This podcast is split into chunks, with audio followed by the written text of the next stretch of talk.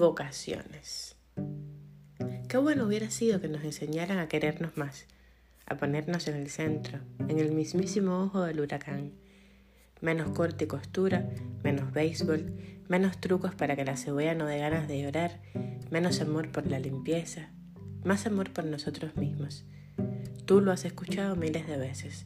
Si no te amas a ti mismo, ¿cómo podrás amar a otra persona? No solo pareja, no. Si no estás feliz con lo que eres, ¿cómo va a ser tu relación con tus hijos, tus padres, tus amigos, tus colegas? Como no nos enseñaron en la escuela a ser libres, a ser la naranja entera, tenemos que aprender de grandes. Tenemos que aprender a golpes, a patadas, a mordidas, a llanto puro. Y no está del todo mal. Y es hasta disfrutable el proceso y además no queda opción, no hay de otra. Es lo que hay. It is what it is. Ojo, di no a la vocación de mártir, a la vocación de Peter Pan, al loco que cree que libertad es hacer lo que le dé la gana cuando le dé la gana. Di no a los recovecos, a los atajos, a los anestesiados. Bueno, ¿y cómo se hace entonces? ¿Por dónde se empieza? Primero te confieso, no hay una vía demostrada, al menos no que yo sepa. Y segundo, cada cual tiene su propio bosque trazado. Empieza sintiéndote. Es importante que seas consciente de ti mismo. Escúchate.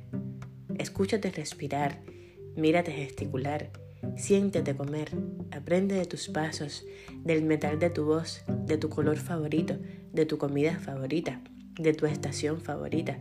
Cuestiónatelo todo. Dale para abajo a todas esas verdades como estrellas en el firmamento. Empieza de nuevo.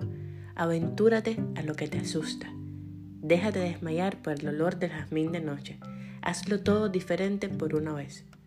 Una vez que te hayas puesto en duda, que te hayas llevado al límite, que te hayas descubierto cada uno de los lunares del alma, en ese momento podrás comenzar el trabajo.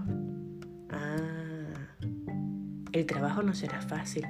Ningún trabajo lo es, pero créeme, créeme que valdrá la pena.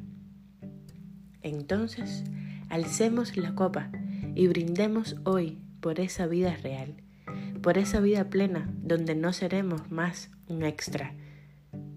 Vamos a por el protagonismo de nuestra propia existencia.